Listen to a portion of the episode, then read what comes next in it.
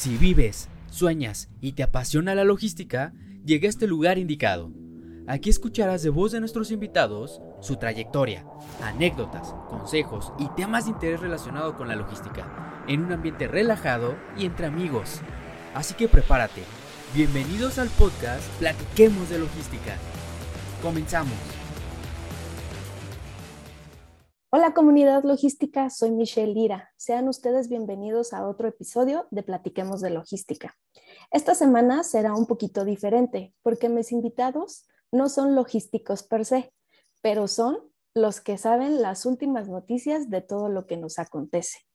Y es que cuando ustedes escuchan que el Ever Given se atoró en Suez o que las tarifas aéreas y marítimas de China ya subieron o que si la carta aporte llevará un complemento, ¿Dónde consultan la info? ¿De dónde obtienes detalles confiables y fidedignos? Y si ustedes son como yo, el primer medio en el que piensan es en el portal de T21. Así que le doy la bienvenida a Didier Ramírez, director editorial, y a Alberto Zanella, subdirector editorial. Buenas tardes, chicos, ¿cómo están? Hola, Mitch, muchas gracias por la invitación. Todo bien, muchas gracias. Muy buenas tardes, bueno, no sé, tardes, días, lo que sea, nos están escuchando. Saludos a todos y muchísimas gracias por la invitación de la misma manera. Gracias a ustedes. Este, sé que traen una agenda muy, muy ocupada, pero para mí era interesante y muy importante platicar con ustedes, pues estamos viviendo un cambio muy importante en la logística y pues creo que vamos a ir platicando poco a poquito de, de, cómo lo están viviendo ustedes como desde su experiencia, ¿no? Entonces, me gustaría empezar a que nos platiquen un poco de, de T21 Em, yo saqué por ahí números que se fundó en 1999, en agosto, y que después, como dos añitos después, eh, empezó el portal, ¿correcto? Grupo T21, y como bien dices, eh, si hoy estamos viendo un cambio de la logística y también de la forma de, la manera de informar, pues en, en, 20, en 22 años que tiene T21, pues eso también ha cambiado. Surgimos como una revista en el 99, una revista, meramente una revista, papel, y, bien lo dices, en 2001 ya habíamos trascendido a, un portal y para 2002 ya, estaba, ya estaban organizando eventos. Hoy somos Grupo T21, que además del tema del transporte y logística como T21, que gracias por el tema de la referencia, pues se, se suman otros, otros esfuerzos, ¿no? Como Energy 21 y A21, por lo tal somos somos Grupo T21. Y lo que tengo entendido es que el director general es Social Cruz, ¿no? Al que vemos de repente por ahí en los diálogos empresariales. Es correcto, Mitch. Eh, nuestro director general es Social Cruz, quien eh, es un periodista de destacada trayectoria que eh, es un apasionado también del transporte y la logística y como apasionado justamente de estos temas, pues él buscó darle voz y mayor eh, presencia a todas las empresas y pues también eh, al gobierno y cámaras empresariales y organismos dedicados al transporte y la logística en los medios. Y como realmente eh, su trayectoria previamente había sido en la prensa escrita, pues los espacios son reducidos y entonces en la búsqueda de dar una mayor voz a todos los integrantes de la comunidad logística. Él funda en el 99, como bien comentas, pues eh, esta revista que al principio se llamó Transporte Siglo XXI y que ya eh, ha evolucionado hasta lo que tenemos hoy como Grupo T21 con los eventos que también eh, comentas y comenta Didier, que ya suman el encuentro de transporte y logística próximo en octubre, por cierto, el Transportation Awards, los 100 más influyentes del transporte y la logística y los 21 jóvenes de T21. Me queda claro cómo empezó la revista y el por qué.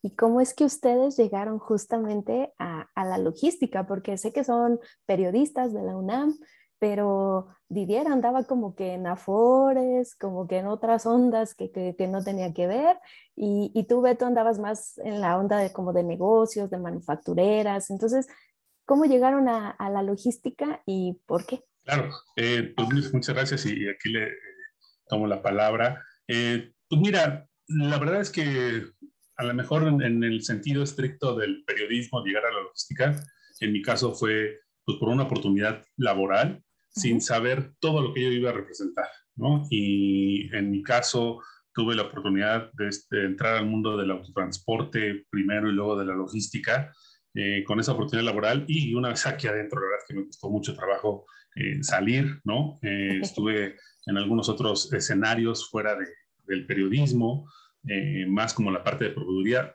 siguiendo dentro del tema del autotransporte, pero esto, este tema del, del, de las noticias, de estar siempre buscando la información, pues te llama y te, te, vuelve a su cauce, ¿no? Te vuelve al carril, lo diré en los términos míos, este, te, regresa al carril de donde estás y pues eso ha sido mi trayectoria, ¿no? En efecto, como bien lo dices y, creo que revisaste bien nuestras trayectorias, en algún momento estuve en el sector financiero, un sector también muy apasionante, sin duda, no, no me quejo de él, ¿no? Es un sector, eh, lo mismo, muy interesante y relevante para, para la economía, pero en cuanto hubo la oportunidad y en cuanto me volvieron a buscar de, de T21, en parte por, por mi amigo Sanela que está aquí con nosotros, que, que también hizo esa, esa eh, pues, injerencia, pues tomé la decisión de regresar de nuevo al tema de logística y transporte y que mejora nuestra casa que este 21. Entonces, eh, te, lo traes y, y, es algo muy apasionante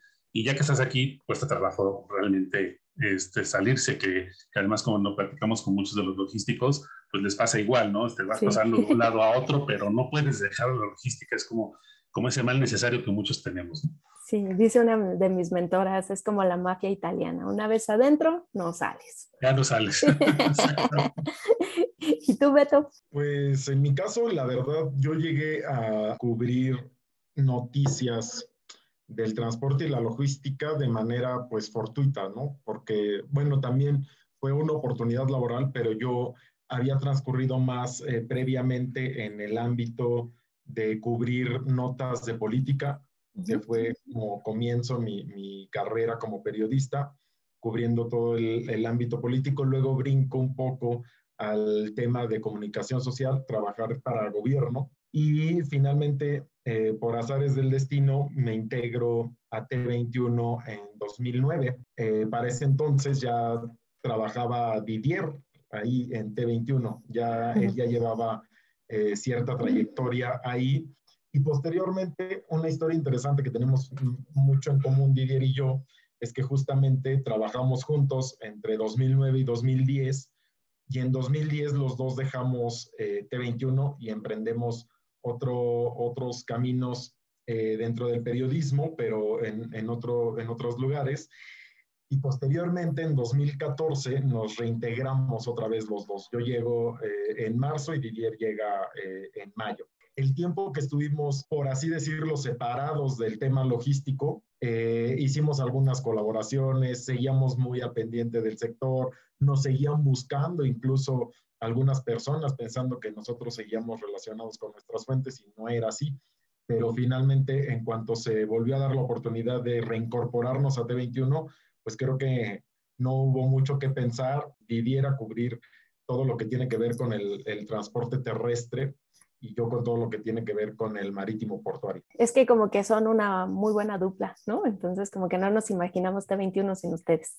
No, y sabes, y sabes que, Mitch, sin, sin, sin duda que que la mejor parte, además de estar precisamente en el tema de la logística y algo que, que a mí este, me apasiona, ¿no? Este, yo lo comento con la gente y, y, hasta mi familia me dicen que por mi sangre corre diésel en lugar de, de sangre propiamente, ¿no? Uh -huh. También el ambiente laboral y el hecho de poder trabajar con amigos, como es el caso de, de Alberto, la verdad es que te, te ayuda bastante, ¿no? Eh, creo que a veces los ambientes laborales son cruciales en cualquier escenario y en este caso, la verdad es que, pues así como estamos platicando aquí, así es nuestra relación personal y nuestra relación laboral. Entonces, la verdad es que eso hace todavía pues, el recorrido todavía mucho más suave. Y si estás en un sector en el cual te gusta y te uh -huh. apasiona y lo vives, pues 365 días, ¿no? Por 24 horas. O sea, siempre estamos ahí metidos y, y pareciera, este, pues, hasta broma, pero hasta en lo más común estás viendo el tema relacionado con la logística, ¿no? Entonces, es un ambiente, digo, se conjugan, se conjugan lo mejor de dos mundos. Sí, y que aparte como que el medio también te permite eh, con tus proveedores, con tus clientes, con tus fuentes, llegar a tener un relacionamiento ya de amistad, ¿no? Entonces eso también lo hace como, como más fácil, el, el poder sobrellevar y, y como que te ayuda a que te siga apasionando día con día. Justo, justo eh, la semana pasada estábamos en una gira en Monterrey y nos decían un par de, transportistas, ¿no? Que lo mejor era tener este, esta relación proveedor-cliente, pero sobre todo entre amigos, ¿no? Y las cosas fluyen mucho más eh, tersas, tienes que decir las cosas directas, ¿no? Porque también estamos en un mundo de negocios, pero sin duda que ayuda mucho el tener estas relaciones de amistad en donde tú ya llevas el, tema a algo sin dejar de ser profesional, pero con muchas más directo los tratos, ¿no? Sí, por supuesto. Oigan, y, me gustaría como empezarles a preguntar un poquito, em, bueno, les, les, cuento yo que mi papá también estaba en la logística, ¿no? Entonces, eh, yo crecí con la revista en físico aquí, ¿no? Cuando llegaba era como de, de, leerla y decir, llegaba cada mes él con su revista y, era de, pues, no sé, estar como en contacto. Entonces, por él empecé en la logística. Entonces, para mí la, la, la revista también tiene como, como un lugar muy cerquita de mi corazón, pero la verdad es que ahorita, pues, lo digital es lo que está como ganando terreno. Eh, ¿Eso le ha pegado a la parte física de la revista? O digamos que se sigan manteniendo, porque lo que yo vi es que tienen como alrededor de 230 mil lectores. ¿Sí? Hice bien mi tarea. Sí, muy bien, muy bien. Sí, son 230 mil lecturas promedio mensual en, en, el portal, en efecto. Sí, esa, esa es la parte del de, el portal de Internet. Ya, de hecho, eh, esas son las, las, lecturas promedio, ¿no? Pero hay meses que alcanzamos las 300 mil, 290 mil, etcétera, al mes. Eso es solo la parte digital.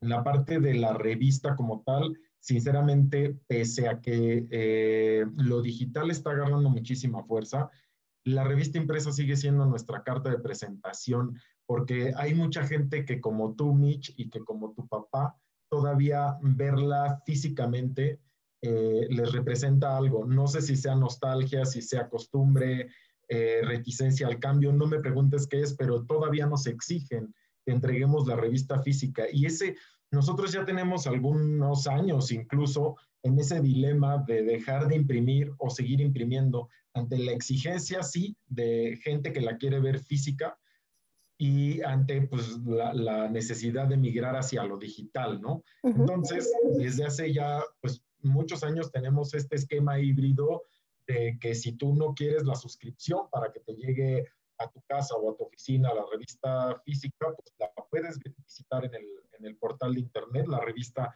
tiene alrededor de 14 mil descargas promedio mensuales en la versión online y el tiraje de la revista física es de 10.000 ejemplares. Entonces, si lo ves por ambos, por ambos lados, seguimos teniendo esa fortaleza. Creo que todavía estamos un poquito lejos de, desaparecerlo, pero el debate ahí está. A mí, por lo, en, en, lo personal, todavía me gusta mucho ver la revista impresa y creo que como yo, hay mucha gente de nuestras edades y todavía mayor que disfruta mucho tener la revista y que no se acostumbra a leerla en un dispositivo, en la tablet, en el teléfono, en la misma computadora, ¿no?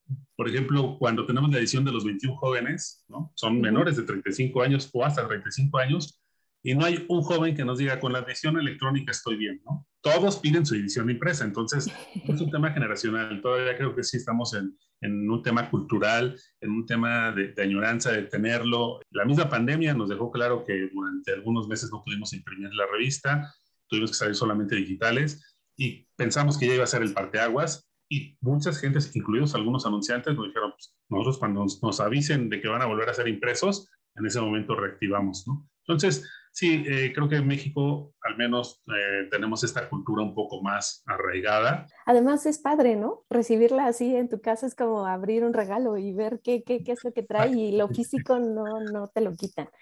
Y, y, si, por ejemplo, yo me quiero suscribir, ¿qué es lo que tengo que hacer? ¿Mandarles un correíto, mi tarjeta de crédito? eh, las dos. de hecho, las dos. Este, tenemos un, botón habilitado para suscripciones en el portal de internet, pero también, eh, pues aprovechando que nos das la oportunidad, pues bueno, eh, un correo a suscripciones.t21.com.mx solicitando la suscripción. Eh, después viene el siguiente paso de la tarjeta de crédito y ya. es, es, muy sencillo, te, te, registramos, se registra tu pago y empieza a correr la, la suscripción. Perfecto, sí, pues para que más gente se suscriba. porque se me hace que luego por no saber es que no estamos ahí suscritos, ¿no? Em, bueno, les platicaba yo que había visto este tema de los eventos. A mí me llamó mucho la atención qué tanto evento tenemos, ¿verdad?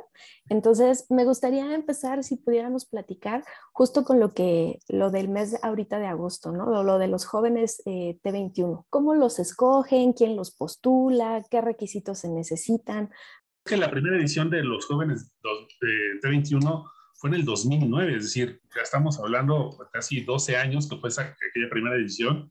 Elegir 21 jóvenes pues cada 10 años, pues realmente creo que iba a ser muy complicado estar renovándolos. Entonces, a partir del 2015 se empezó a hacer anual, 2016 eh, más bien creo que fue, eh, que empezamos a hacerlo anual, y se, hace una convocatoria, ¿no? se lanza una convocatoria través de las redes sociales, a través del servicio de mailing que tiene T21.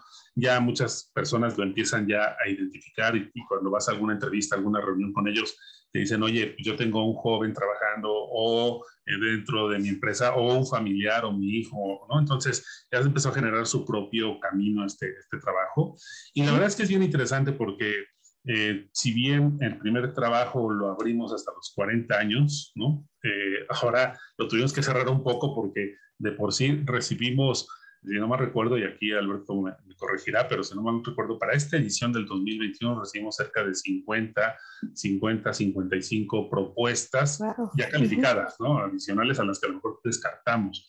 Entonces estamos hablando que entre 50 y 60 candidatos para poderlos evaluar. Esos son los que nos mandaron. Y finalmente tenemos un consejo editorial que nos ayuda bastante también en esas, en esas adecuaciones y, la misma, los mismos, el mismo equipo de T21, eh, que son, reporteros con trayectoria, pues nos ayudan a, ir identificando esa, esa, posibilidad. Y al final, pues mucha gente está esperando saber si quedó seleccionada eh, en, esta, en esta convocatoria. Y es algo muy interesante el poder generar esas historias con estos jóvenes que, además eh, en muchas de las ocasiones pues van a recibir más premios, pero todavía están muy jóvenes. Y entonces este primer premio los motiva a seguir en esa ruta. Y es algo que también como trabajo editorial, como trabajo profesional del periodismo que hacemos, pues nos motiva a seguir en ese, en ese camino, ¿no? La edición de agosto se ha convertido en una de las consentidas de toda la gente, ¿no? Por ver a los jóvenes y porque además con esta edición de agosto nosotros celebramos nuestro aniversario como empresa, Grupo T21, año con año. Este, este consejo nos ha orillado un poquito a tomar pues decisiones incluso pues con base en la edad, ¿no? O sea, hay chavitos eh, muy brillantes de 24, pero que a lo mejor y por tema de edad todavía tienen oportunidad de entrar al siguiente, el, el siguiente año, ¿no? Al listado y que a lo mejor tenemos uno de 34 y que nuestro listado está limitado a los 35 y al año siguiente ya no. Entonces, y que, y que vale mucho la pena ya la trayectoria que tienen o lo que están desarrollando en innovación logística y que pueden. Entonces, digamos que em, empieza como en un rango de los, ¿qué serán? Como de los 22, 23 a los 35, ¿ese es el rango? Sí, digamos que tenemos como limitante el 35. Eh, hoy nuestro integrante más joven, si no mal recuerdo, tiene 22 años. Hay muchísimo talento y la verdad es que 21 son, son muy pocos para para lo que realmente existe. Eh, el pilar o ese, ese granito de arena que van a empezar a poner y que de ahí creo que van a ser de los nombres que vamos a estar escuchando continuamente, ¿no? Por, por todo ese empuje que traen. Y además, fíjate, Mitch, que eh, respecto de esta edición, por ejemplo, hay cosas que no se ven y que la gente al exterior no, no sabe que, que hacemos o que existen. Y este es el networking que generamos entre ellos justamente también, que se conozcan. Antes de la pandemia, pues lo que hacíamos era pues una sesión fotográfica donde los reuníamos, eh, no sé si te acuerdas de esas ediciones, donde salían todos juntos y hacíamos unas dinámicas pues bastante interesantes donde ellos se conocían, se intercambiaban datos, tarjetas, incluso hacían negocios después entre ellos, ¿no? a raíz de, de haber participado en la, en la, sesión fotográfica con eh, era temprano, entonces los, se acompañaban de un café y eh, eso lo aprovechábamos como el networking. Finalmente se nos vino encima la pandemia 2020 y 2021, pues privilegiando eh, pues la salud de todos los integrantes. No se ha podido realizar esta, este ejercicio presencial de la toma de fotografía, pero ahorita, por ejemplo, hacia finales de, de este mes los vamos a reunir. Les presentamos una conferencia con un especialista del sector del transporte y la logística, ellos a su vez se presentan, esto es a través de, la plataforma, esta plataforma digital que estamos utilizando, porque nosotros siempre hemos dicho que también eh, nosotros somos una plataforma para que las empresas hagan negocios.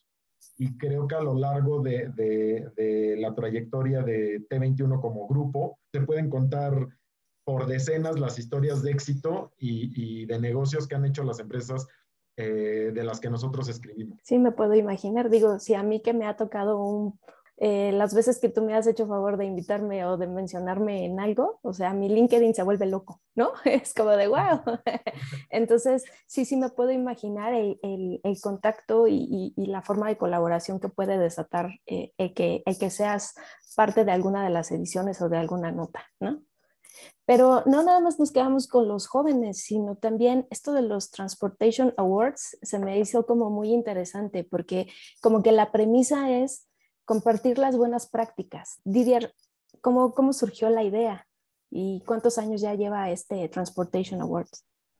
Pues mira, yo, yo antes de hablar de Transportation Awards, como bien dices, eh, surge en 2018 con este objetivo de, de, la famosa dignificación del autotransporte, ¿no? Veníamos de un periodo en donde por, por, pues por arrebatos o por decisiones eh, mal enfocadas en el tema de, en contra de los fules, ¿no? Eh, se había hecho unas campañas muy fuertes y en ese momento se, se pensó en este Transportation Awards, pero a medida 2000 a 2007, que es cuando surge el top 100 del autotransporte y en donde pues, también hace rato, como lo comentabas, en 2001 surgimos en el portal y luego los eventos, es decir, T21 siempre ha sido muy dinámico, siempre ha tratado de estar buscando por dónde, ¿no? Y, y ahí, no, si el Cruz, que como bien también apuntaba Alberto como nuestro director general, siempre está buscando qué más podemos hacer como equipo. Entonces, en 2007 nos planteamos, la, a propósito de la edición 100 de T21, nos planteamos y, y se hizo un razonamiento de quiénes son los transportistas más grandes, ¿no?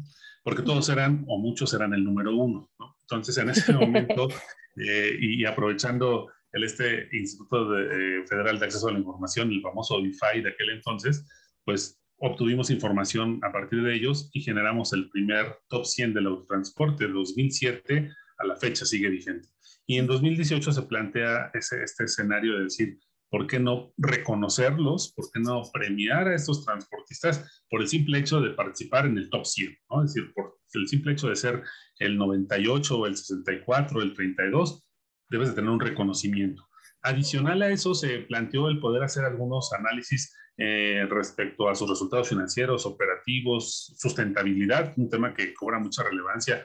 Como bien eh, eh, hemos mencionado aquí, hay muchas veces acciones que no, que no las gritas a, a la voz pública, ¿no? Mucha gente no lo sabe, pero hay muchas empresas transportistas que están haciendo acciones interesantes en materia de sustentabilidad, en materia de innovación, también hay mucho. Y bueno, traemos también un premio al branding, ¿no? En donde eh, lo que hacemos es que sean muy coherentes entre las acciones que, que promueven en sus redes sociales, en medios, con lo que realmente la empresa da. Entonces, eh, la verdad es que este, este evento ha venido consolidándose. Eh, ha sido un evento en donde también hemos contado con mucho apoyo de los, de los proveedores, porque lo que quieren es reconocer, bien lo decías tú, las mejores prácticas ¿no? a estas empresas que pues no solamente tienen que salir a la luz pública cuando sucede un, un hecho vial que pues finalmente es algo que, que, no está en nuestras manos en ocasiones. Y este, este tema ha sido también muy acogido por parte de las empresas de transporte, es decir, oye,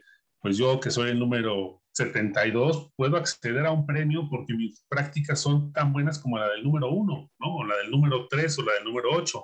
Entonces, en ese sentido, hemos podido, digamos, universalizar el reconocimiento al sector transportista y pues ya llevamos, eh, solamente nos quedamos con tres ediciones eh, en, en, la parte física.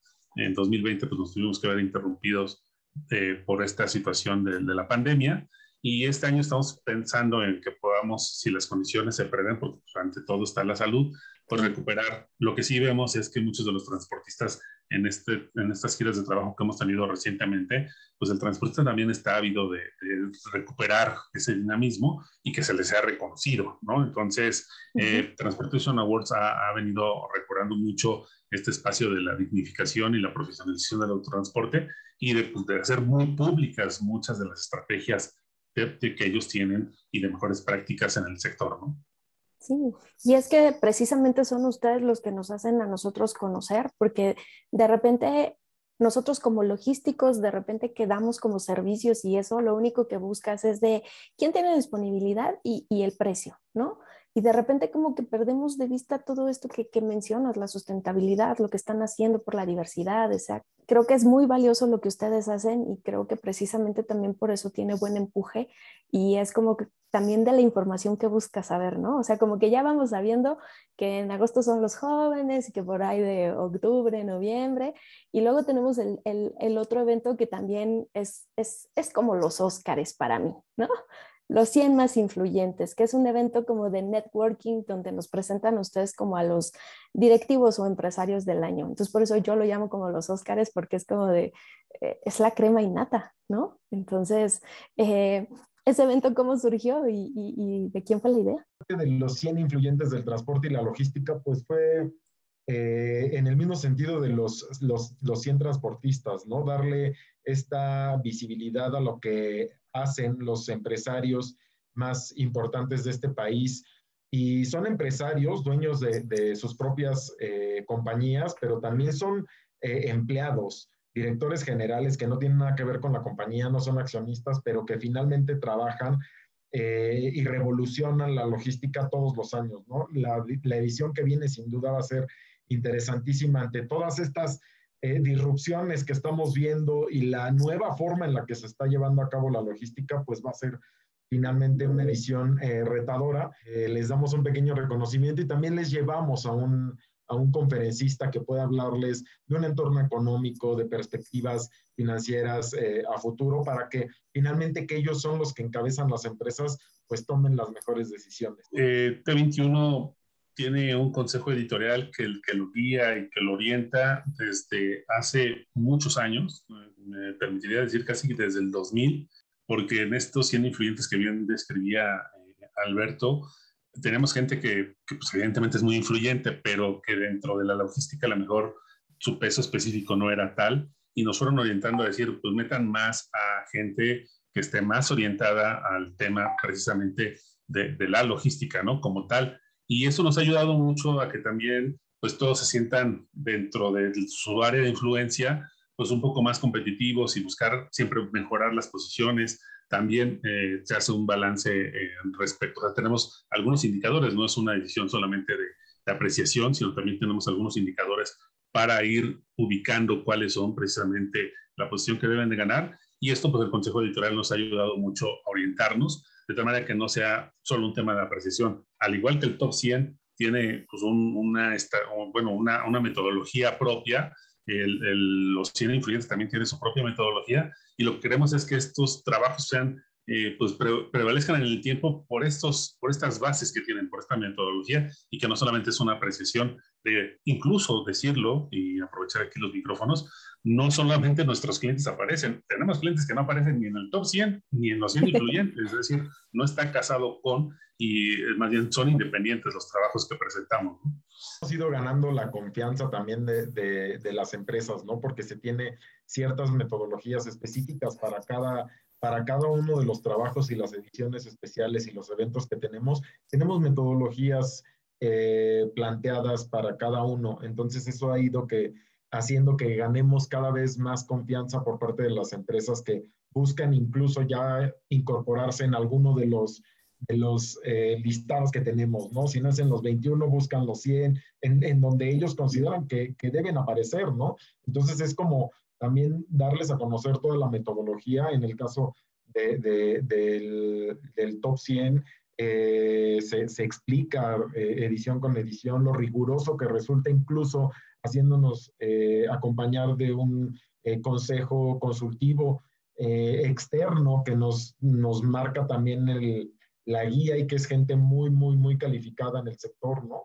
Entonces eso es lo que, lo que nos ha ido posicionando y, y hecho que las empresas cada vez confíen más en, en todos estos trabajos que tienen su, su rigor. Es que volvemos un poco a lo mismo que, que, mencionaba yo en la introducción, ¿no? O sea, es, son ustedes un medio confiable, no es de amigos, no o sea, es, es por mérito, realmente, ¿no? Y por, por todo lo que se están haciendo de innovación o, o lo que están aportando, los legados que están dejando, que es realmente que, que, están participando ahí con ustedes.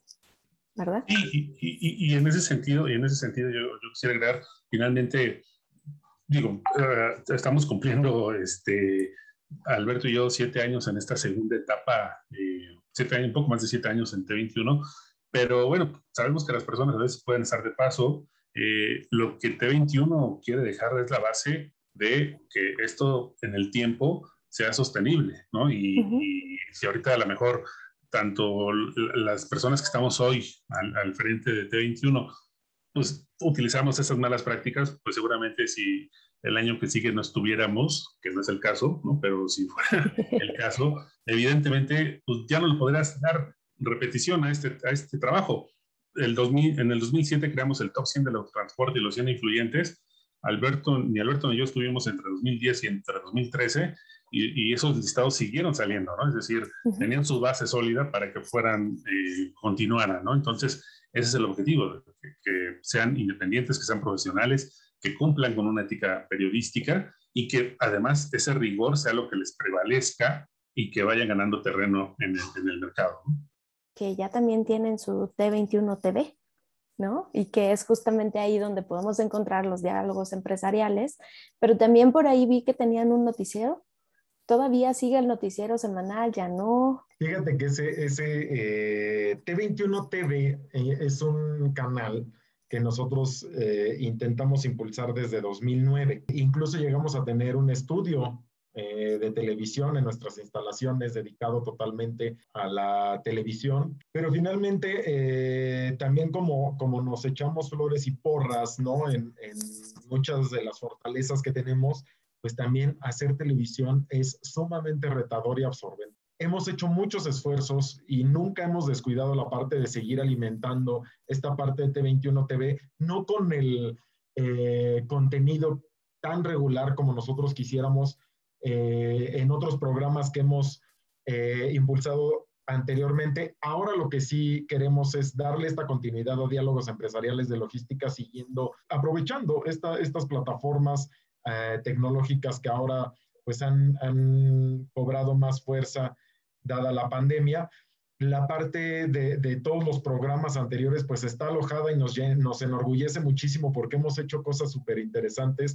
Hemos tenido programas como Héroes Anónimos, donde entrevistamos a, esas personas operativas, ¿no? Que están en los patios de una terminal intermodal ferroviaria, que están eh, en un patio de una terminal portuaria, que operan eh, eh, el autotransporte, que son maquinistas en el ferrocarril, etcétera, y que de repente a todos los que estamos de alguna u otra forma relacionados a la logística se nos pueden ir y que ellos son realmente los que hacen la logística y les hemos intentado dar pues, eh, el lugar que merecen, ¿no? Hemos hecho eh, en el camino un programa que conducía Didier con, con entrevistas a personajes súper destacados del autotransporte, eh, el noticiero que fue sumamente retador porque si bien era semanal, pues todos teníamos que contribuir con notas y hacer el levantamiento de imágenes, el guion, etcétera. En ese caso yo lo conducía y, y toda la parte de edición, ¿no? Porque nosotros somos los que damos si tú quieres la cara, pero atrás de nosotros hay un equipo que nos respalde, que también lo traíamos eh, pues a mil revoluciones por minuto para poder lograr los productos. Y finalmente, pues como te comento, no logramos en aquel momento darle esta regularidad que nos hubiera encantado, pero ahora lo retomamos con diálogos empresariales de logística, que fue una idea que surgió como como grupo, ¿no? De, de, hacer cosas diferentes a principios de la pandemia. La primera semana de abril estábamos ya organizando nuestro primer diálogo. Hoy nos enorgullece contar con 54 ediciones y creo que llegó para quedarse y así es como T21 TV va a seguir eh, con el contenido que cada vez cobra mayor relevancia para la gente. Sobre todo porque son temas que a todos nos interesa, que están como muy actuales. Entonces, si tienes un ratito, las rondas de preguntas están como muy dinámicas, tienes diferentes puntos de vista, entonces creo que lo hace bastante accesible y a lo mejor terminas de ver el programa y dices, ok, entonces me quedo con esto, con esto y con esto, ¿no? No, no solo una perspectiva. Y, y también yo digo, a título personal, les quería yo justamente agradecer porque han sido de los medios que han dado como también una plataforma para las mujeres logísticas, ¿no? Por ahí ya han tenido un par de ediciones donde son puras mujeres logísticas, porque de repente lo que vemos es muchos actores masculinos, ¿no? Sobre todo en el autotransporte. Y, esa vez que me tocó colaborar con dos chicas que, que justo están en la parte del autotransporte, es como de, wow. Entonces creo que también esa representación femenina ustedes la apoyan muchísimo y ver mujeres exitosas también, ¿no? Es, es, es, como padre para, pues, para las generaciones que también andamos aquí. Sí, y la verdad es que mira, eh, teníamos una deuda, tú quieres, hasta, hasta en, este, en este tema de género, porque en el listado de los, de los 100 más influyentes o de los personajes más influyentes del autotransporte, el transporte y la logística, pues aparecían tres, cuatro, creo que nuestro límite fueron seis mujeres, ¿no? O sea, seis de cien. Y, y, ahí la limitante es que tiene que aparecer el presidente o el director general del, de la empresa. Entonces, pues muchas, en muchas ocasiones esa posición no la ocupa una, una, una, una mujer, vaya, ¿no? Entonces, cuando empezó el tema de, de los 21 jóvenes, pues empezamos a buscar, ¿no? También, no, no por un tema de, solamente equiparar o decir 11 y 10, ¿no? No, no, evaluamos todos los perfiles y si son 12 y, 9, perfecto, y si son 10 y 11, como caiga. El tema es que sean los mejores perfiles. Y entonces cuando empezamos a armar precisamente este tema de los, de los, de los diálogos empresariales de logística, pues nos empezamos a dar cuenta que, por ejemplo, el sector logístico y el sector portuario marítimo pues sí tiene una participación más, más abundante de mujeres, ¿no? Entonces, bueno, pues era mucho más sencillo. En el sector del autotransporte, la verdad es que es bien complicado y en muchas ocasiones también, digo, agradecer ahorita también que decía Alberto que ya logramos 54 ediciones, eh, pues agradecerles a todos los que han participado en estas 54 ediciones, tú una de ellas que, que has aparecido en, eso, en esos programas, porque la verdad es que también sin ellos no lo podríamos lograr. En muchos casos, por ejemplo, hemos tenido invitaciones para mujeres en donde no quieren participar. Entonces, pues tenemos que ir barajeando, digamos, esas opciones, pero sí, eh, creo que ha sido un espacio muy importante para escuchar las aportaciones de, de, todas las personas que quieran hacerlo. Y sí hemos logrado ver como algunos programas muy balanceados, algunos programas, un par de programas, si no recuerdo, 100% de mujeres, eh, pero eh, en muchos más programas hay un balance, a veces hay, tenemos tres mujeres y un, un hombre, ¿no? Junto con Ociel, que es el, moderador. En otras ocasiones incluso hemos pedido que sea una moderadora la que, la que participe, que no sea propiamente del equipo de televisión, sino que sea alguien más. Entonces, la verdad es que ha sido un ejercicio muy rico. A veces lo dice Ociel, director de T21, ¿no? Hemos sido a veces adelantados a nuestra época porque empezamos a generar proyectos en 2014, 2015, teníamos un noticiero exclusivo de transporte y logística Hoy, la verdad es que lo hemos como anticipado, hoy 2021, entonces ya lo veníamos haciendo en 2014, ¿no? Y no lo dejen de hacer porque les digo, la verdad es que la, la información eh, y la colaboración que se da en esos foros, de verdad que, que nutren.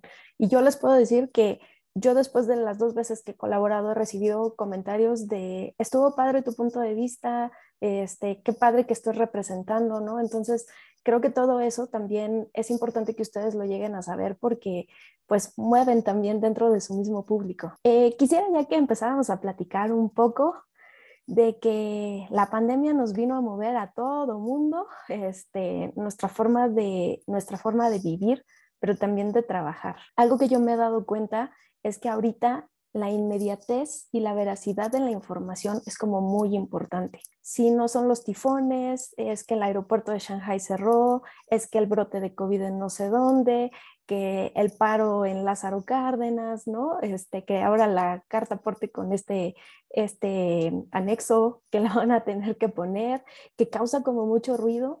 Didier, ¿cómo, cómo lo han estado logrando? Porque volvemos a lo mismo, pensamos en ustedes inmediatamente de dónde encuentro la información, quién me puede decir, ¿no? Y, no duermen. Pareciera verdad, pero no, la verdad es que tenemos, mira, yo, yo creo que una de las ventajas de ser periodistas especializados y de además de tener una trayectoria amplia en, el sector es que también empiezas a tejer redes de, de contactos y redes de, de gente que, que, está compartiendo tu información. Y también, digo, el equipo de T21, la verdad es que estamos muy orgullosos de ser siempre un equipo muy profesional, es un equipo muy profesional, muy comprometido, en el cual no hay horarios. Si bien, digo, en ocasiones llega a suceder que pues, domingos, este, sábados o fuera de los horarios, pues tenemos que atenderlo.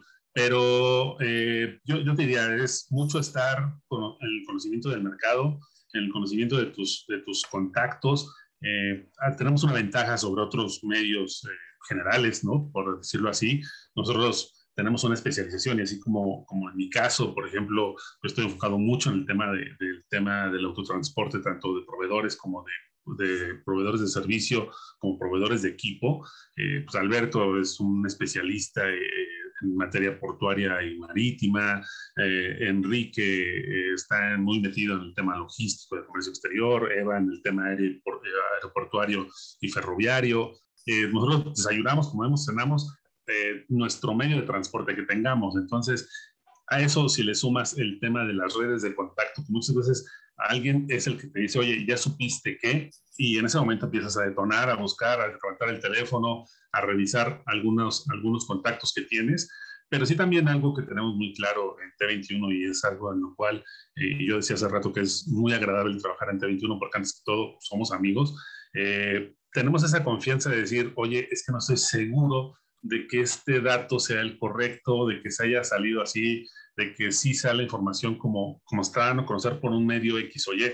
Entonces, también estamos muy ciertos y, muy, muy conscientes de que a veces la inmediatez no la, no la queremos. Así queremos ser el medio más confiable, pero a veces tenemos que sacrificar un poco la inmediatez porque no estamos del 100% seguros que en efecto el, buque esté atravesado en el canal de Suez, ¿no? A lo mejor es una, una, noticia fake.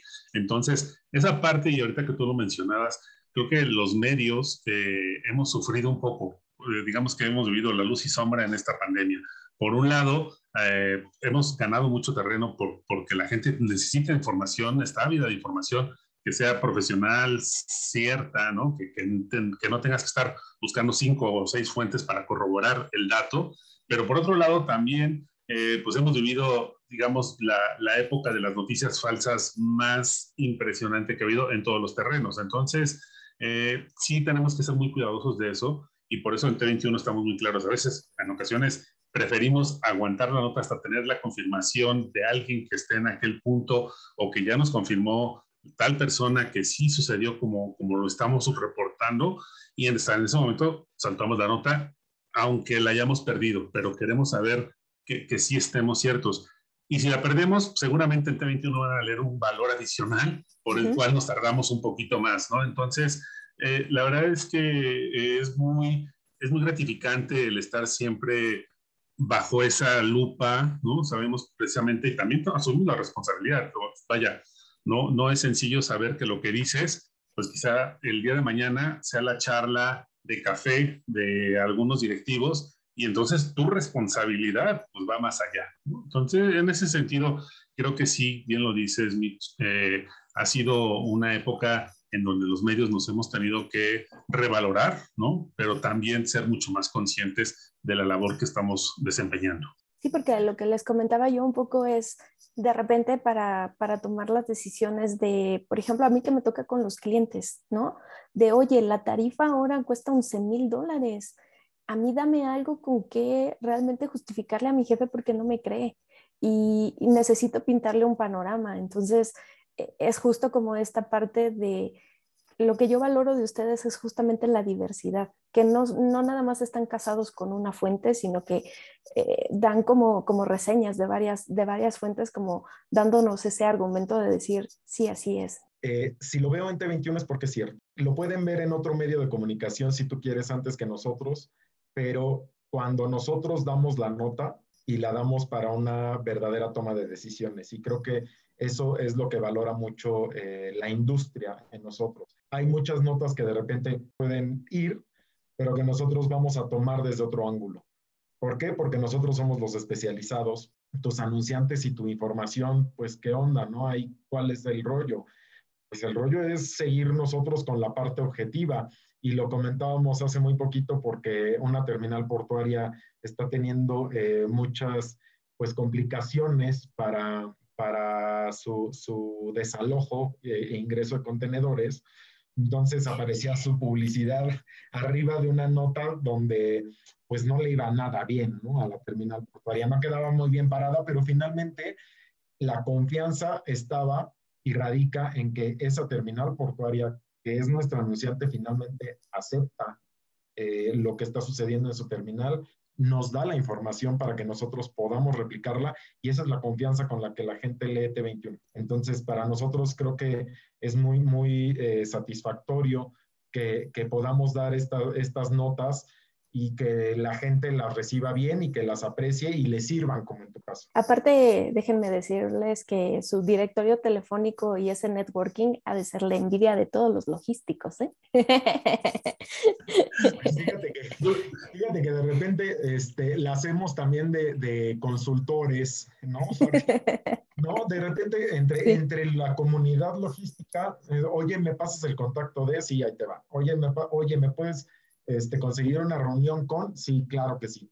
Oye, ¿me pones en contacto con? Claro que sí. Y ahí estamos nosotros tejiendo esas redes y creo que ese es un valor agregado que nosotros le damos también a la industria, ¿no? Eh, por eso aprecian el medio, porque pues esa red de contactos, digo, nosotros no, no nos cuesta ni, ni, ni nos causa conflicto pues compartirla. Y, y eso es algo que casi, casi como servicio de valor añadido le damos a la industria sentarlos a que hagan negocios finalmente y nosotros nada más es, bueno, te conecto con y ahí está. Te digo a ustedes como, como medio de comunicación, pues también de repente les toca tener como una bola de cristal, ¿no? Porque digamos, creo que la bola de cristal y también el cuidarnos ser como muy amarillistas, porque muchas de las noticias que últimamente hemos estado leyendo eh, son pesimistas, que las tarifas van para arriba y cómo te pegan, pues cuando vas al súper a comprar cosas y, y, que si la gasolina sube, ¿no, Didier? Este, te va a pegar en tal y tal cosa. Entonces, eh, y yo me, yo me supongo que digo, si a mí me preguntan, ¿y qué va a pasar con el marítimo? Seguramente ustedes también reciben como este tipo de preguntas de, eh, ¿y crees que va a subir el costo del transporte el siguiente año? ¿No? sí son de esas preguntas que te llegan, Didier, de vez, de vez en cuando.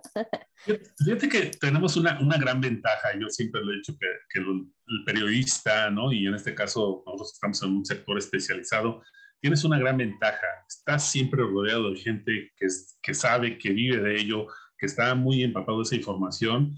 Y tú, la ventaja que, que, tienes, y voy a hablar en este caso a título personal, la ventaja que tiene uno es que puedes hablar con 10, ¿no? Que a lo mejor el, el 11 o el 12 no pudo hablar con todos. Tú sí pudiste hablar con todos y por eso tienes toda la perspectiva que, que vas conociendo. Entonces, sí, muchas de las ocasiones, cuando llegas a una entrevista, a una reunión, de negocios, lo primero que te preguntan es, ¿cómo ven el mercado? ¿no? Y, la verdad es que luego pues empiezas a, platicarlo y es cierto, ¿no? Y, te van afirmando los planteamientos que tú vas haciendo, pero no es que uno sea el erudito, ¿no? Tiene la gran ventaja y la gran fortuna de platicar con gente que sabe y, tú vas absorbiendo esa información y vas compartiéndola de tal manera que, pues sí, en efecto, a veces hay que sacar un poco la bola de cristal y decir, oye, este, en el caso ahorita del transporte, del transporte de carga, ¿no? Que, que con este tema de, de, la recuperación de Estados Unidos, pues si hoy fincas un pedido de camiones, te lo van a entregar en marzo o en abril del siguiente año. Entonces, muchos llegan, llegas a una reunión y te dicen, oye, ¿como para cuándo crees que se estabilice la demanda de camiones en Estados Unidos?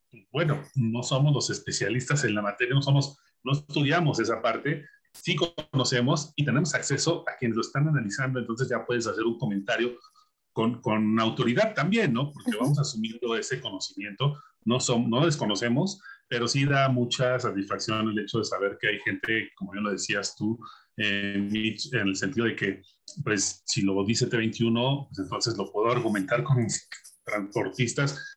Pasaré aquí a un tema que, que en ocasiones incluso en documentos de la Bolsa de Valores de México o de, Nueva York, a la Comisión Reguladora de Energía, citan a T21 como la fuente de algún tema. Entonces, si vas asumiendo esa responsabilidad y vas asumiendo esa, esa autoridad también, ¿no? Entonces, sí, en ocasiones hay que hacerle también esa parte y es muy gratificante, sin duda, el poder compartir el conocimiento. Eso es fundamental y que luego pues, tratamos eh, a veces el, espacio se nos queda corto, siempre sufrimos cuando tenemos que plantear un tema en la revista, decimos, caray, apenas tengo tres, tres páginas o cuatro páginas, y la verdad es que tienes que buscar la forma de ser mucho más conciso en tu comunicación, de tal manera que puedas con toda esa información que traes en la cabeza y de todas esas pláticas que tuviste, pues transmitir lo mejor posible.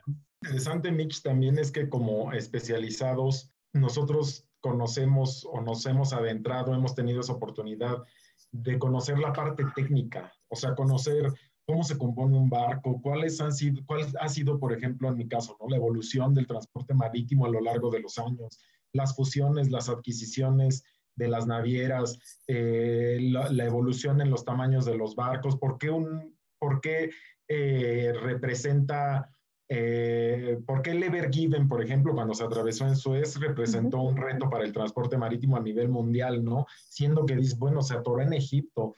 Sí, pero ¿sabes lo que va a causar como cascada en todos los sectores? Porque no nada más, y eso lo estamos viendo ahorita con las tarifas, ¿no? Con la escasez de los contenedores. Sí, el transporte marítimo está afectado, pero eso repercute directamente en el transporte intermodal, ferroviario, repercute directamente en el autotransporte, repercute evidentemente pues en toda la logística si no tienes cómo mover la mercancía, si no tienes cómo contenerizar, etcétera. Y conocer toda esa parte técnica como periodistas pues también te permite presentar información que a la industria le interesa. Podemos ver notas y, y aquí eh, que quede muy claro, no es tirarles a nuestros compañeros periodistas de medios no especializados, pero tú puedes ver notas en otros medios donde dices, qué brutalidad escribiste, compañero, ¿no? Entonces, eh, pues esa especialización nos permite a nosotros pues brindarle a la industria otro tipo de notas, otro tipo de reportajes, otros ángulos que valoran un poco más.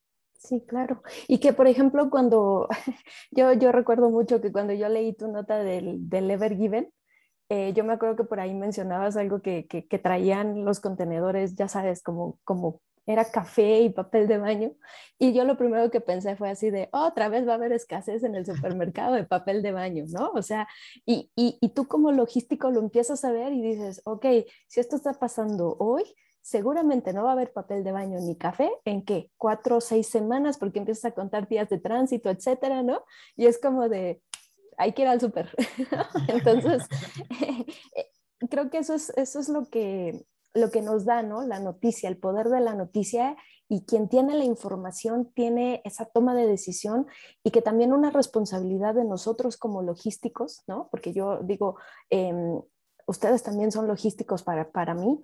Eh, nuestra responsabilidad es ayudar a quien tiene que tomar las decisiones y también ser muy responsables, porque era algo que yo, yo mencionaba por ahí eh, con, con, un par de clientes. O sea, mi responsabilidad es decirte qué es lo que va a pasar, no por pintarte un panorama oscuro y, y, mala onda para que ahorita me compres caro, sino es prepárate, esto es lo que viene y toma decisiones acertadas, porque al final de cuentas todos pagamos ese precio, ¿no? Ya, ya yendo por las cosas al supermercado, pagando la gasolina. Sí, totalmente. Y, te das cuenta, hace rato que nos preguntabas cómo habíamos llegado a la logística o al tema periodístico focalizado en la logística, pues también te diste cuenta, eh, lo hemos visto, afortunadamente han pasado, eh, T21 también es un semillero de formación de periodistas y han pasado varios amigos y compañeros acá con nosotros.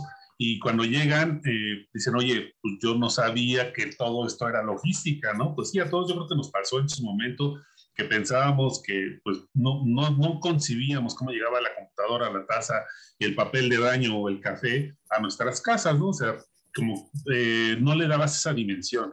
Entonces, creo que algo que dejó también muy claro la pandemia fue la importancia del tema logístico y de transporte. Eh, dejó mucho más en evidencia.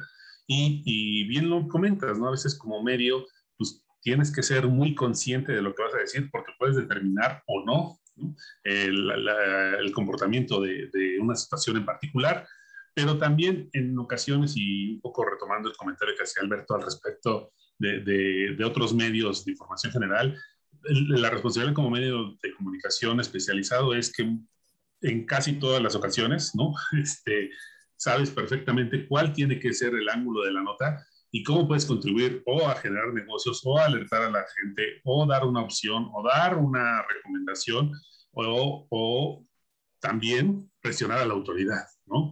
Porque también de esa parte como medios tenemos una responsabilidad Y esa es la parte interesante de la labor que desempeñamos como periodistas especializados y en particular desde el T21, en que tenemos esa expertise y ese, eh, ese conocimiento para saber cómo ir colocando las notas, siendo totalmente objetivos, ¿no? Es decir, tampoco vamos a tergiversar la información, pero sí en muchas ocasiones pues, te das cuenta que cuando hay una conferencia de prensa de, de, de todos los medios, ¿no? Y las notas se van por otro lado, y luego la gente eh, involucrada, ¿no? Los directivos involucrados se acercan y dicen, es que pues, para que hicimos una conferencia de prensa si lo que queríamos comunicar era tal cosa.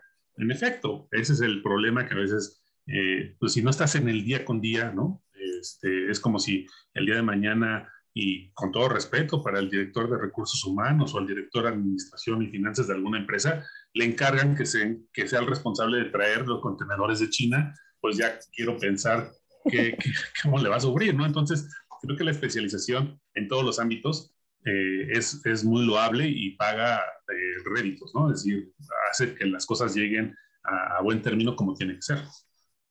Así es. Aparte, yo de repente le escribo por WhatsApp a Beto, ¿ya viste la noticia que no sé qué? Y siempre me contesta así de, claro, lo tuiteé en la mañana y es como de, ah, pero apenas son las nueve, ¿no? Por eso les digo, yo siento que no duermen porque ya, ya lo tuiteó, ya tiene un montón de comentarios y es como de, ok, vas como tres pasos adelante de mí, muy bien. y algo, algo que nosotros, eh, justo lo, el comentario de, de Didier, ¿no? Que algo durante este, este tiempo de pandemia, sí algo quedó eh, muy de manifiesto fue pues esa importancia del transporte y la logística, ¿no? Porque finalmente en un mundo cuando nos paralizamos todos, ¿qué siguió? El transporte y la logística. Y fue como nos mantuvimos abastecidos todo el mundo de absolutamente todos los productos, ¿no? Entonces, eh, lo que nosotros tratamos también de ir eh, dejando muy en claro, ¿no? A toda la industria, mandar ese tipo de mensajes de tienes que planear mejor, tienes que planear a futuro, ya no pienses en tu tarifa spot marítima, en que vas a traer, ¿no? O sea, ¿por qué? Porque justo tu tarifa spot va a estar en los 12.500 dólares. No, genera una relación a largo plazo con una naviera. No es que te cases, pero tienes que, relacionarte con la naviera, con un contrato que te permita mitigar a futuro ese tipo de tarifas y que si no, que ya no te cueste 12.500, sino 7.200, ¿no? Y, o que te respeten por contrato la tarifa de los 3.500 que pagabas hace un año y que ahora no lo vas a conseguir. ¿Por qué? Porque pues tu tarifa spot está en los 13 mil. Y nosotros hemos ido intentando justo decirle a, la, a, la, a toda la comunidad, pues logística, eso, planea, planea, planea, diversifica, este, busca, etcétera, etcétera, ¿no? Porque, y es lo que nos han apreciado mucho justo en esta, en esta pandemia y lo que hemos buscado con diálogos empresariales de logística, que como comentabas, son los temas de coyuntura. Todo lo que va surgiendo, pues tenemos a los especialistas. Figúrate que hemos reunido eh, a lo largo de las 54 ediciones más de 220 panelistas diferentes y que todos tienen un grado de expertise bastante alto como por, para con toda la autoridad darnos buenos comentarios y con base en eso, pues la gente tome las mejores decisiones, ¿no? Entonces, eso creo que como medio de comunicación y no es por el cebollazo eh, típico, pues sí nos, nos coloca pues un pasito adelante, ¿no? Porque buscamos esa parte también de darles la noticia día a día, sí, pero también adentrarnos un poco para que puedan tomar las mejores decisiones, penetrar mucho más en, en los temas, eh, hacerlos más profundos y que eso les sirva para, para su, su trabajo. Y así nos hemos ganado también durante este tiempo de pandemia a un montón de estudiantes, a muchísima gente. Nuestra audiencia creció brutalmente. Pues sí, yo lo último que vi en, en LinkedIn es que tienen casi los 22 mil seguidores, ¿no? Es una cosa impresionante y que yo creo que se va a ir sumando. Y no estás para saberlo, ni nuestra audiencia eh, en este podcast tampoco, pero tenemos esas juntas cada ocho días, todo el equipo nos reunimos, evaluamos, eh, proponemos, hacemos lluvias de ideas, decimos por aquí sí, por qué caímos en redes, ¿no? Respecto del mes anterior, o qué podemos hacer para mejorar, qué le presentamos a la gente, cómo hacemos los diálogos. Eh, toda esta parte de la planeación, de la evaluación, pues también la tenemos nosotros en la parte interna muy arraigada y eh, en las redes sociales nos llena de mucho orgullo que no tenemos que pautar nada. O sea que nuestro crecimiento y todos los números con mucho orgullo los presumimos porque son orgánicos. Es gente que va cayendo y que va cayendo y que va cayendo simplemente por nuestro contenido, no porque nosotros tengamos que meterle un peso a las, a las redes sociales. Oigan, y durante todos estos años, ¿ustedes se acordarán de cuál ha sido la noticia que más impacto les ha causado? Hay varias noticias, digo, evidentemente sé la, la intención de tu pregunta en el sentido de, de, de cuál es el parteaguas. Yo recuerdo en algunos casos cuando eh, estaba esta polémica del tema eh, de 2009, la crisis eh, del, la crisis de la subprime en Estados Unidos y que afectó muchísimo a la industria automotriz y evidentemente a la industria logística y generamos algunas notas, algunos seriales de notas que después fueron utilizados por la Comisión Federal de Competencia para multar a, a ciertos sectores del transporte por, por una situación de malentendida, ¿no? Entonces, volvemos al tema. Tú, tú estás buscando la nota, estás gestionándola porque crees que es lo que tienes que informar. Del otro lado no sabes qué uso se le va a dar. Y otro, otro grupo de noticias fue cuando la apertura del, del mercado de transporte en Estados Unidos, que, que, fuimos como, como T21 el primer medio en reportar ese tipo de noticias eh, en México, ¿no? No, no el primer medio especializado, el primer medio. Entonces sí, hay noticias en las cuales, y como decías, te, vas a dormir a la una de la mañana porque estás buscando la información y sabes que a las, y, sabes que a la, a la, una de la mañana el famoso eh, Federal Register de, de, Estados Unidos salía, ¿no? Entonces en ese momento puedes armar tu nota y ganarles a todos, pero además sabes dónde buscarla. Entonces, sí, sin duda que hay muchas notas que, que, trascienden y que te llevan a, decir, creo que hice bien el papel o hicimos bien el papel como T21, como en la parte, en la parte personal, pero también hay noticias que te cuesta trabajo dar, ¿no? Y, y sobre todo cuando tienes que armar, por ejemplo, algún perfil de algún empresario que conociste y que falleció, ¿no? o, o, en mi caso, hace algunos años a un empresario que secuestraron y, y, y asesinaron, y te tocó armar la nota y decías, caray, este, esas notas a veces también las tienes que eh, pues, por, poner por enfrente el profesionalismo, ¿no? Y son, son notas que cuestan trabajo, pero yo creo que la, la gran ventaja de, de, esto es que, pues día con día, a lo mejor la nota que estoy haciendo ahorita para mañana, esa será pues la, una nota que, que, tenga mucha repercusión, ¿no? Entonces, también hay otras notas y somos un medio especializado y como bien decía hace rato Alberto, T21 está orientado a generar negocios, ¿no? A coadyuvar los negocios de unos con otros y cuando de repente haces una nota y te habla el empresario y te dice, oye, gracias porque gracias a tu nota que publicaron en T21 ya hice negocio y permitieron hacer tal o por la denuncia que hicieron ante las autoridades ya se destrabó tal o cual asunto. Entonces, sí, sí valoras más, valoras más el, el, tema de tu profesionalismo y de la labor que te toca hacer, ¿no? Sí, eso, eso también está padre. Y además, digo, es evolutivo todo este rollo, ¿no? Del transporte y la logística, no permanece quieto en ningún momento y a lo largo de los años, pues hemos tenido oportunidad, yo creo, de ir reportando todo lo que acontece. Tal cual ahorita lo que hemos reportado tras la pandemia de COVID-19 y, y todo eh, eh, las afectaciones que ha tenido consigo la logística, pues así en, en, anteriores ocasiones ha habido cosas que, que, nos ha tocado ir reportando, ¿no?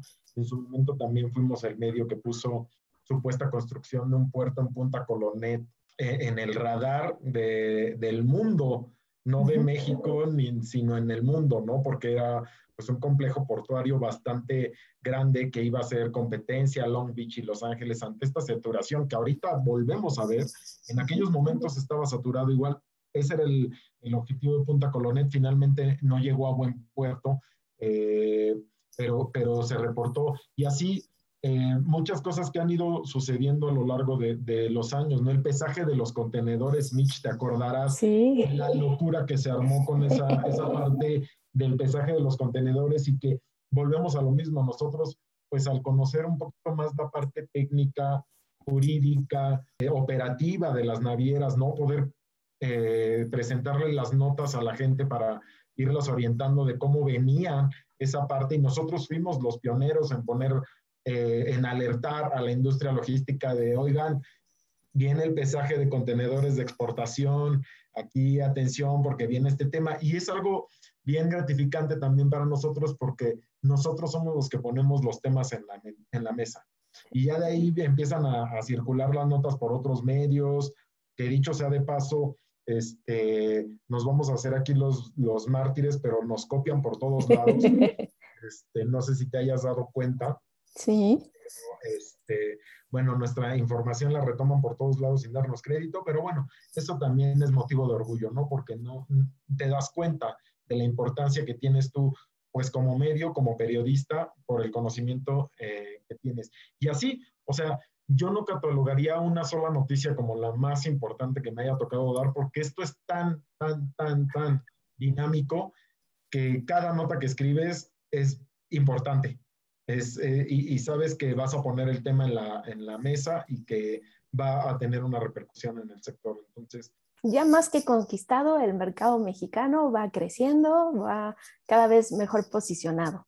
Por ahí vi que ya también como que en Estados Unidos hay, hay, hay cierta eh, conquista, pero ¿en algún momento han pensado como, como seguir expandiéndose hacia la parte de Latinoamérica? O sea, que, que digamos que tengan como este peso, igual que lo tienen en México, no sé, en Perú, en Colombia. Estados Unidos es otro de los países donde nos leen mucho Panamá es un país que nos consume mucho, es un país inminentemente logístico. Colombia nos, nos consume mucho y a través de estas redes de eventos internacionales, incluso a los que a veces nos, nos invitan, el Congreso Latinoamericano de Puertos, donde puedes tejer amplias eh, redes de contactos, tenemos alianzas informativas con, con, un medio en Chile, tenemos alianzas informativas con un portal en Argentina. Entonces, eh, no solo estamos en México, sí nos consumen en, Latinoamérica. De, Estados Unidos, pues nada más con tener presencia en Texas, yo creo que con eso tendríamos suficiente en, en cuanto al tema de los puertos, ferroviario, logístico, no se diga eh, transporte terrestre, ¿no? Pero sí, eh, desgraciadamente la pandemia nos vino a frenar un poco en esos, en esos objetivos también. Había por ahí algunos proyectos también de tener presencia en Sudamérica, participamos en una licitación de la Organización de los Estados Americanos hace algunos años, eh, con la que nos adjudicamos la producción de la revista de la Comisión Interamericana de Puertos. Entonces nosotros hacemos la revista oficial de la CIP. el nombre de la revista es Revista CIP, es de la Comisión Interamericana de Puertos y a través de sus oficinas en Washington, ellos distribuyen la revista impresa. Eh, las últimas dos ediciones por razones eh, pues obvias no se pudieron imprimir, pero eh, llevamos cuatro años ya haciendo la, publicación oficial y es como hemos penetrado en, prácticamente todo el continente americano, porque ellos ven desde Canadá hasta la Patagonia. Entonces, en todos los países, en todas las autoridades portuarias, ellos tienen la revista CIP y eso es otro producto que nosotros hacemos que a lo mejor mucha gente no sabe, pero es otra de las, de las partes en cómo hemos podido llegar a otros países. Bueno, pues ya vamos a empezar a cerrar un poquito el programa, pero antes, pues me gustaría que nos contaran un poquito más de, de ustedes. Pues yo supongo que de tanto viaje, ¿verdad? Han conocido un montón de lugares. Entonces, ¿tienen algún lugar que, que, que les guste siempre regresar? Ha habido años en los cuales eh, estás más ya en tiempo efectivo fuera de tu casa que, que en tu casa, ¿no? Eh, y es algo de lo que te deja. A mí más que un lugar, y bueno, pues creo que eh, desgraciadamente es, podcast, pero si fuera video se darán cuenta que estoy medio eh, rellenito, entonces más que los lugares, las comidas, ¿no? Este, a mí el tema de, comer, de todos los lugares que vamos, este, visitar un lugar, ya sea en costa, ya sea en el interior del país, ya sea en, algún destino internacional, siempre tratar de, de, probar algo diferente y además no le digo no a nada, ¿no? Este, se ven mis cachetes, entonces evidentemente sí, sí este, soy muy proactivo en ese sentido. Y, yo creo que las experiencias de, poder conocer gente, de conocer lugares, de conocer este, empresas, a mí algo que me, que me, gusta muchísimo es conocer empresas, eh, valores corporativos, filosofías empresariales, me gusta mucho. Y, y, siempre tenemos esa fortuna de tener una buena comida con gente que, que además de ser un gran empresario, un gran líder, un, gran dirigente empresarial, pues también es una gran persona y te, te alimenta mucho en esas en esos eh, charlas en donde te da recomendaciones de la vida, no necesariamente del tema logístico, ya sentados en una mesa, eh, conviviendo, comiendo algo, este, acabamos de regresar de Monterrey, entonces la carne, yo soy carnívoro mil por ciento, entonces este, cualquier tipo de carne el norte del país lo disfruto mucho por eso, pero eh, las costas con los mariscos, los ceviches, los, eh, este, los aguachiles, ¿no? Este, los pescados, eso, digo, más que un, que un, lugar, y a nivel internacional también, las veces que me ha tocado viajar, lo que más disfruto es precisamente la comida, ¿no? O sea que entonces no nada más acudo contigo a recomendaciones de networking, sino también de restaurantes. Pues, pues mira, este, podemos exactamente ver algunos platillos típicos con mucho gusto, ¿no? Sí, sí, ahora, perdón, nada más rápido, este, hacemos muchos recorridos y le ha tocado también a Alberto hacer recorridos vía carretera y, la verdad es que vas conociendo más también el país, ¿no? Este, y teniendo ese contacto con, con esas zonas que a veces hay, este, Guasachiles, o cómo se llama este poblado, amigo, Gualachises, Gualahuises. Gualahuises de Nuevo León, ¿no? Entonces, este, la verdad es que esa parte de, de conocer esos rincones, eh, lo mismo una torta en las tortas de las barras de Tampico que, que era un restaurante muy afamado en algún lugar o en alguna de las grandes ciudades, ¿no? Entonces, sí, sin duda. Por ejemplo, a mí Veracruz me gusta mucho porque fue mi primera cobertura portuaria, ¿no? O sea, fue el primer puerto que conocí ya, eh, digamos, en la parte operativa que tuve oportunidad de visitar por un evento en T21, justamente en 2009 la vez que conocí un buque de 9.500 eh, contenedores de capacidad, pues fue Lázaro Cárdenas y fue Maersk. Entonces, Lázaro Cárdenas pues tiene un lugarcito también especial. Maersk, que, me dejó subir uno a dos, a tres de sus barcos. Eh, hay empresas, hay lugares, hay eh, historias que te van marcando también personalmente, porque si hay algo que yo siempre he dicho que nos ha dado oportunidad de 21 de tener es un salario emocional sino ese salario emocional de viajes, de experiencias, de, conocer eh, mucho más allá de lo que tu cabeza puede imaginar, ¿no? Y que a lo mejor, y, con, y vamos a ser muy sinceros, que a lo mejor con tu cartera no te daría la posibilidad de hacerlo tan a menudo, ¿no? Entonces, ese salario emocional creo que también es de agradecerse y pues los lugares, la comida, las empresas, todo, los recorridos, la gente con la que vas teniendo la oportunidad de compartir, siempre te va llenando un poquito el espíritu y eso es bien interesante. Esa es otra de las partes interesantes de nuestra labor como periodistas. ¿Algún consejo para los logísticos? Esto puede ser en cualquier área. pues mira, yo, yo, yo creo que yo, yo soy eh, de las personas que gusta escuchar mucho a la gente y y, a lo mejor con la, con la sencillez y con el respeto que me merecen todos ellos, porque realmente yo aprendo de, de lo que ellos dicen, pero si algo he podido rescatar es el tema de precisamente darle el valor a las personas. Hoy eh, vivimos una, una, crisis quizá en donde, eh, pues por temas políticos o por lo que tú quieras, estamos enconados todos, estamos enfrentados todos y algo que he rescatado en, las visitas que he estado haciendo las últimas semanas y meses en las empresas es el, que te valoren como persona, eso es fundamental. Y, y, de repente si te encuentras historias en donde lo que quieren es el resultado, ¿no? Y, este, y casos de terror en donde, bueno, ya estás bien el COVID, sí, pero mándame el archivo que te faltaba. Perdón, o sea, el señor está recuperándose de la vida, entonces el, el que valoren a, a la gente por primero que nada, pues, porque es persona, porque es gente, creo que es algo que tendríamos que, para aquellos que todavía no lo hagan, lo tendrían que empezar a hacer. Y pues que lean. no necesariamente, no necesariamente eh, yo voy a recomendar a T21, todo el mundo tendrá sus criterios y sus preferencias, ¿no? Y, y, la manera en la que se hace llegar de información, pero contexto actual que estamos viviendo, la lectura no solo de, logística, o sea, no me refiero nada más al tema logístico, en un contexto económico, en un contexto macroeconómico, político, eh, financiero, si tú quieres hasta de deportes, ¿no? Muy buenos, muy buenos consejos. Pues yo les quiero agradecer muchísimo su tiempo. Esta plática ha sido bastante buena, ¿no? Muy ilustrativa. Si yo antes los admiraba, ahora los respeto y los admiro aún más, ¿no?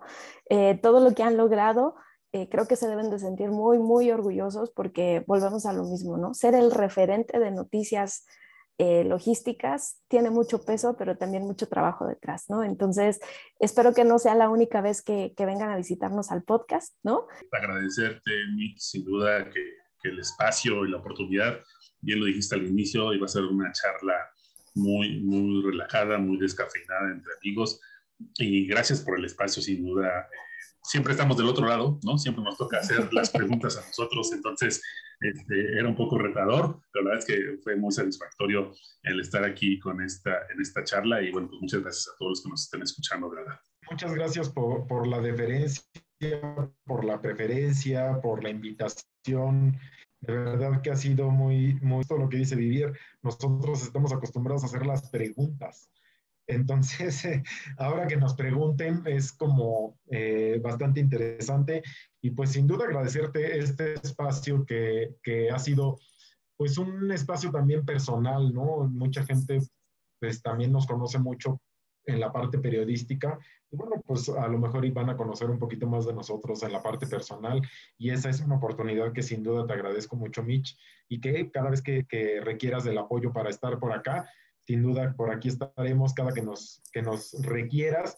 Y pues evidentemente un saludo y el agradecimiento a todos quienes nos van a estar escuchando. Perfecto, pues muchas gracias comunidad logística. Esto ha sido todo por el día de hoy. Nos escuchamos la próxima semana. Gracias. Es todo por hoy. Esperamos hayas disfrutado del episodio. Recuerda que queremos crear comunidad, así que si quieres proponer un tema o algún invitado, puedes escribirnos al siguiente mail: hola arroba platiquemosdelogística.com o déjanos un mensaje en nuestras redes sociales, Facebook o LinkedIn. Gracias y hasta la próxima.